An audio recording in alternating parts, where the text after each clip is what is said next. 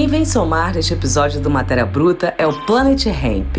Eles que se entendem mais como um bando do que como uma banda. O grupo nos conta sobre o seu retorno após quase duas décadas sem entrar em estúdio. Marcelo D2, Benegão e Pedro Garcia comentam como foi o processo de criação, os desafios e os desejos com Jardineiros, o quarto disco de inéditas da banda. Com sangue, terror e mentira, assim a história sendo contada. Cima de vidas, tudo pronto pra burguesada. Democracia no Brasil, puro conto de fadas militares no comando, o espantalho bota a cara. Genocídio após genocídio, as veias ainda estão abertas. Roubaram tudo que é nosso e nos jogaram no meio da guerra. O Brasil tá em guerra, América do Sul em convulsão.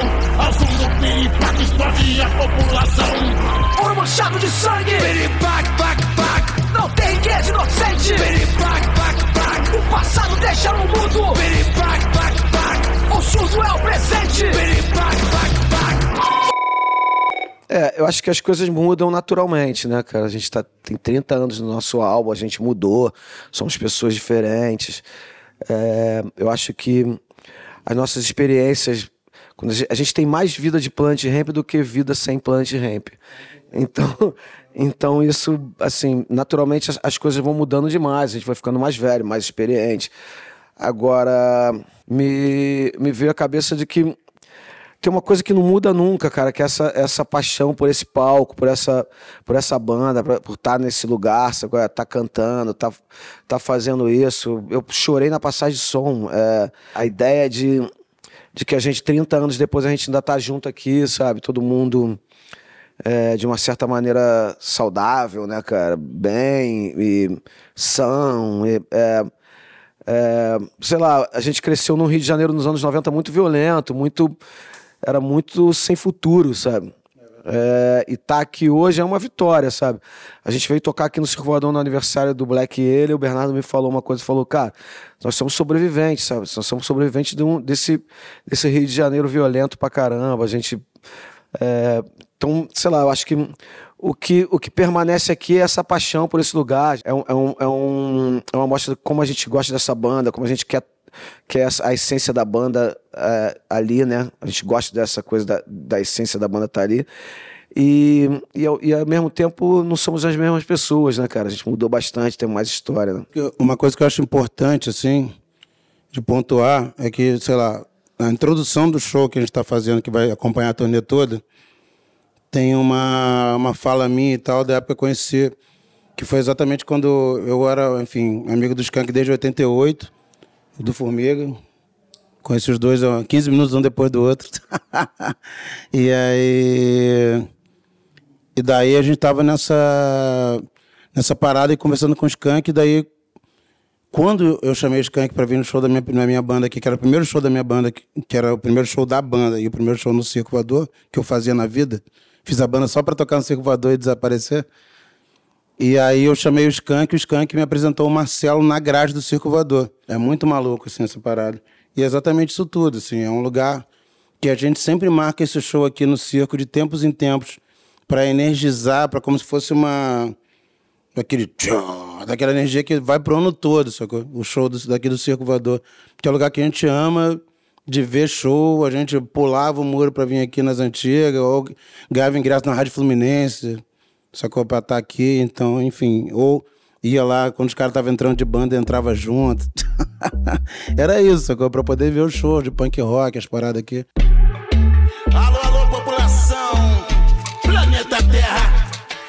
Veja quem lucra com a proibição e você vai descobrir quem sustenta essa guerra. É, a gente estava imaginando que a gente nunca mais ia gravar nada. A gente estava numa posição muito confortável, assim, de ter três discos. De, é, de, três discos de sucessos, né, cara? E, e, a gente. A experiência do Planet Ramp, ela, ela, ela, ela é traumática, assim, por conta de toda a coisa que, que passou. A gente começa a banda, nosso melhor amigo morreu, a gente teve uma, uma luta grande, né, cara? A banda é uma banda política, é, esse, esse viés político rendeu vários problemas pra gente. Não é uma coisa saudável. Não foi uma coisa. É, não é uma coisa saudável. Essa discussão política não é muito saudável no Brasil. Então, quando a gente voltou a tocar em 2012, a gente estava bem claro que a gente não queria mais fazer disco. A, gente, a banda ia ser um projeto especial de todo mundo. Todo mundo tem sua, sua carreira fora, seus, seu- seus compromissos, projetos. E, mas voltar é, sei lá, esses últimos anos, eles foram. Os últimos quatro anos no Brasil foram muito pesados e a gente, de uma certa maneira, a gente queria participar dessa discussão e a gente viu o Planet Ramps que seria o, o- a plataforma mais interessante para que a gente se juntasse.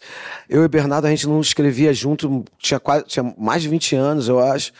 É, a última vez que a gente escreveu junto foi em 2000, foi em 2000, mas a gente deve ter escrevido em 99, então tinha mais de 20 anos que a gente não, não escrevia nada junto, foi, foi um maior, maior prazer vol- voltar a estúdio essa galera toda, sabe? A gente ter essa coisa, a gente estar mais maduro, todo mundo já ter é, gravado mais e, e- e- e trabalhado mais. O Pedrinho é um engenheiro de som agora, foi um dos produtores do disco. É, ele, ele foi o cara que botou pilha, né, cara, pra gente chegar nessa. son- E ajudou a gente a chegar na sonoridade que a gente queria. fazer o disco. Né? Se não fosse, se não fosse Pedrinho, acho que a gente não fazia o disco, sacou? Porque, tipo, ele era o cara que diariamente ligava e falava, caralho, cadê vocês? Porra, caralho, cadê? Porra, bota aqui pariu, cadê a letra? Cadê o som? A parte mais difícil de- do disco foi justamente conseguir reunir todo mundo no mesmo lugar, na mesma hora, assim, foram várias batalhas, até que é mais tentativas, até que a gente que eu consegui, né, convencer da gente viajar para um lugar longe, para ninguém ter nenhum outro compromisso, ficar preso num foi tipo um Big Brother lá, todo mundo preso, quem que ia ser eliminado, né? E Fa- fazer um disco, fazer um disco é sempre muito dolorido, assim. É difícil, tá ligado? Não sei, acho que para todo mundo aqui, assim, não é. para escrever, então, é, é- é- não é uma situação que você se diverte muito. É sempre, é sempre quase um parto, sabe? E, e- bom, não sei como é que é um parto, mas eu imagino. Mas é, nesse processo, ainda mais com o Plant Ramp, foi difícil pra caramba. A gente, a gente, a gente teve. Ah, não foi fácil pra ninguém sobreviver nesses quatro anos de pandemia. É, vírus e vermes, de vírus e vermes. Esses quatro anos de vírus e vermes não foram fáceis pra ninguém, né, cara? Pra gente escrever um, um disco até. No dia que o disco saiu, teve uma situação muito, muito é, engraçada, assim, curiosa, né? Que no dia que o disco saiu, pela primeira vez eu não tinha ficado, não fiquei feliz com o disco sendo lançado, sabe? Porque eu pensei, pô, cara, não queria estar nessa idade falando dessas coisas, achei que o mundo ia estar diferente, sabe? Acho que eu ia estar aqui cantando outras coisas. Lê do engano. Esse aí puxa um fogo, quem já não puxou, falam tanta merda, tanta hipocrisia, mas pra mim já legalizou. O coxinha já que me xinga, chama maconheiro sem vergonha. Eu tô também os preconceitos, traumas em cima da maconha. É, assim, eu acho que pra falar da capa a gente pode começar diante do processo do disco, que foi um processo de a gente quis se ouvir muito um ao, outro, a gente estava muito preocupado que todo mundo ficasse confortável com cada timbre de caixa. E nesse processo de gravação, é, teve, a gente passou em alguns momentos, a gente foi pro, na, na Bahia na, primeiro, depois a gente teve, foi para São Paulo, depois a gente teve alguns momentos que a gente se reuniu assim para fazer o disco. E nesse processo a gente viu muito que o cuidado e, e a atenção que a gente tinha um pelo outro e por quem estava junto com a gente era uma coisa é, impressionante, assim, porque de uma certa maneira a gente entrou achando que ia fazer um disco sobre é, raiva, sobre guerra, e acabou saindo um disco que de uma certa maneira é sobre acolhimento. E aí o Bernardo já tinha a música Jardineiros, ele propôs a ideia do, do nome Jardineiro, que é sobre plantar, semear, para colher. E, e aí nesse, nesse processo de... é, sabe, que foi se abrindo pra gente, conforme a gente ia fazendo o disco, as coisas iam ficando mais claras, cara. É, a gente chamou o Gabriel Finotti e o Matheus Acioli, que são os caras que fizeram a capa, e eles fizeram essa proposta de que a gente abrisse esse leque, em vez de ter um artista, uma foto, uma coisa. A gente, a gente não queria foto nossa na capa, já era, um, já era uma decisão. E abriu esse leque de falar, cara, vamos chamar vários artistas, vários é, formatos diferentes. Então tem pintura, fotografia, é, frame de, de vídeo, tem, tem vários artistas diferentes. E pra gente foi, foi é, interessante. Eu acho que, de uma certa maneira, mostra esse essa, essa horta que o Plant Ramp é, é de, tão, tão diverso e tão variado, sabe? Um, um, uma coisa que a gente falou muito no começo é que a gente queria mudar mudar, que a gente queria que a banda tivesse uma imagem que não fosse a banda do Marcelo D2, a banda do Benegão, a banda do Formigão, que, que, que ela fosse um, um, um coletivo. É, é, a gente firmou o pé nisso, né? A gente queria que esse disco soasse como um disco de coletivo, não sabe? De, de ou, ou, no caso, só nós cinco aqui, sabe? E aí eu acho que isso reafirma essa ideia de coletivo, sabe? Cara, é isso. Essa questão do disco, acho na verdade é mais do que uma horta, é uma agrofloresta, assim. E aí, tipo, é... eu fico feliz pra caramba também por isso, porque é, tem essa, essa história mesmo, né? Que a gente tava bem no começo, foi isso. Quando a gente começou a fazer as letras é, no meio da pandemia, sacou? O, tipo, a gente meio que parou. Eu, eu, na verdade, eu nem consegui. O Marcelo ainda fez umas duas e depois parou porque estava endoidando com aquele negócio de. É tipo uma terapia maluca ali que você vê, caralho, melhor parar porque. É, uma terapia tortura. e daí é, o disco acabou tomando esse caminho de ser uma parada mesmo, de faz essa, essa metáfora com lance lógico, fala também dos plantadores, liberdade para todos os, os jardineiros e tal do Brasil, que são, enfim, que estão aí de, atrás das grades e tal, por coisas inacreditáveis, uma planta, duas plantas, coisas ridículas, mas ao mesmo tempo essa metáfora sobre o plantio mesmo de, de você, porra, tá, não tem como, as pessoas têm uma coisa imediatista muito maluca, de, de, de querer para agora, porque tá, tem muita urgência também. Dá para entender, tá todo mundo desesperado. Mas ao mesmo tempo as, as coisas têm um processo que você tem que a coisa do plantio é a metáfora certa, porque você tem que não adianta você vai plantar um negócio de feijão, você vai no outro dia e fala: "Cadê? Ih, não nasceu, pô, joga fora". Não é assim que funciona. Então acho que o disco tem todo esse, esse caminho, ele e tem essa proposição também. Desde o começo que o Plant é, é, quase um bando em vez de uma banda, sabe? É um bando total. É, é, a gente tem essa. Eu acho que talvez nesse disco a gente tenha quis deixar isso mais claro, né? Quando o instrumento do medo não funciona, a gente adquire um poder inimaginável.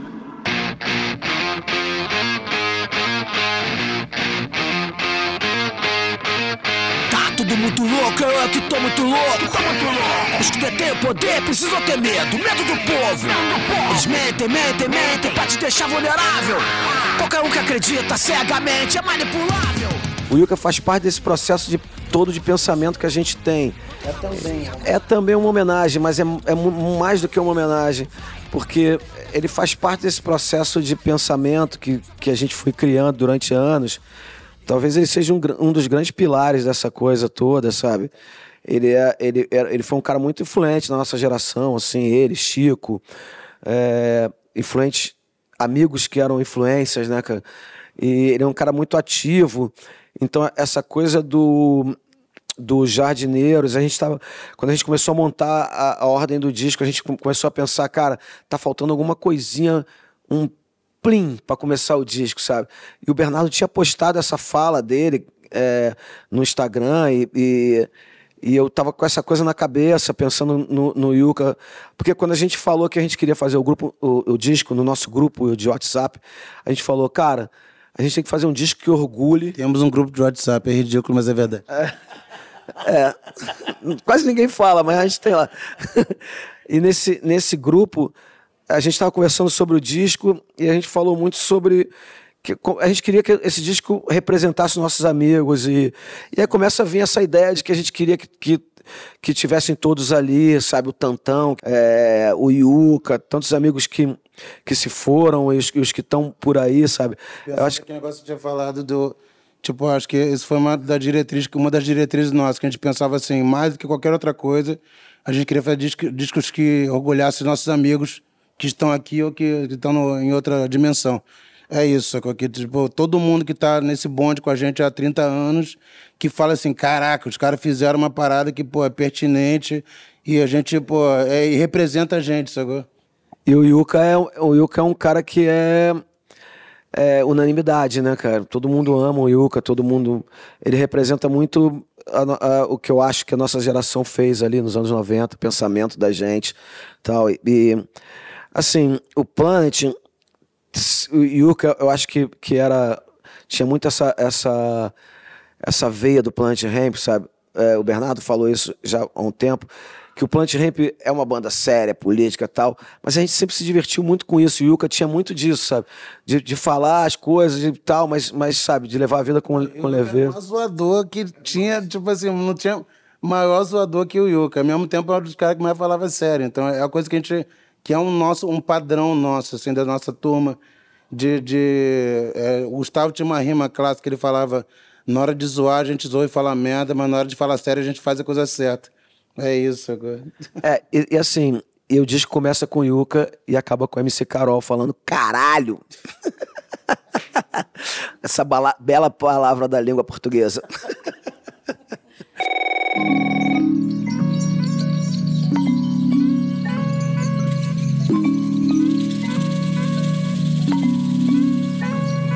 Bateu uma onda forte, bateu uma onda forte,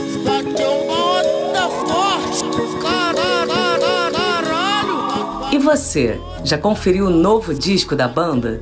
Se você curtiu o episódio, não esqueça de deixar as 5 estrelas no Spotify. Já tô andando em círculos, círculos, ou será em circo? Pra começar agora é só um Para ficar por dentro de tudo por aqui, se liga na dica. Se inscreva no Google Podcasts ou no Cashbox, siga o Matéria Bruta no Spotify ou na Amazon, ou assine no Apple Podcast. Eu sei o que, que eu faço. Se Deus quiser, eu hoje não vou pra mão do palhaço. Porque, ó. O Matéria Bruta é o podcast do canal Curta dedicado às artes e à filosofia. Entrevista por Bárbara Luiz, edição de Juliana Zalfa, assessoria de Francis Carnaúba e voz de Flávia Mano. Até a próxima!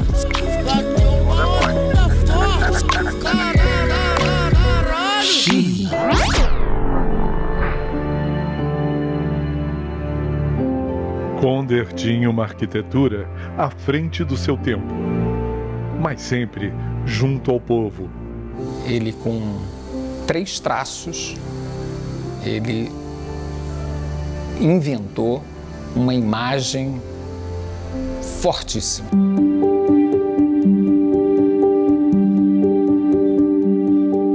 Porque a arquitetura é espaço, não é só forma. ele encarnava esse espírito da esquerda brasileira daquele momento, de tentar fazer uma, uma arquitetura que fosse para o povo e tal. Tem uma coisa assim que foge um pouco do perfil dos arquitetos, né? É um jeito pouco autocelebratório de ser, né? Mas Conder merece um lugar nesse patamar onde estão os grandes arquitetos. A cidade é a maior obra de arte do ser humano. Conder, protagonismo da simplicidade. Assine e assista no Curta On, seu clube de documentários.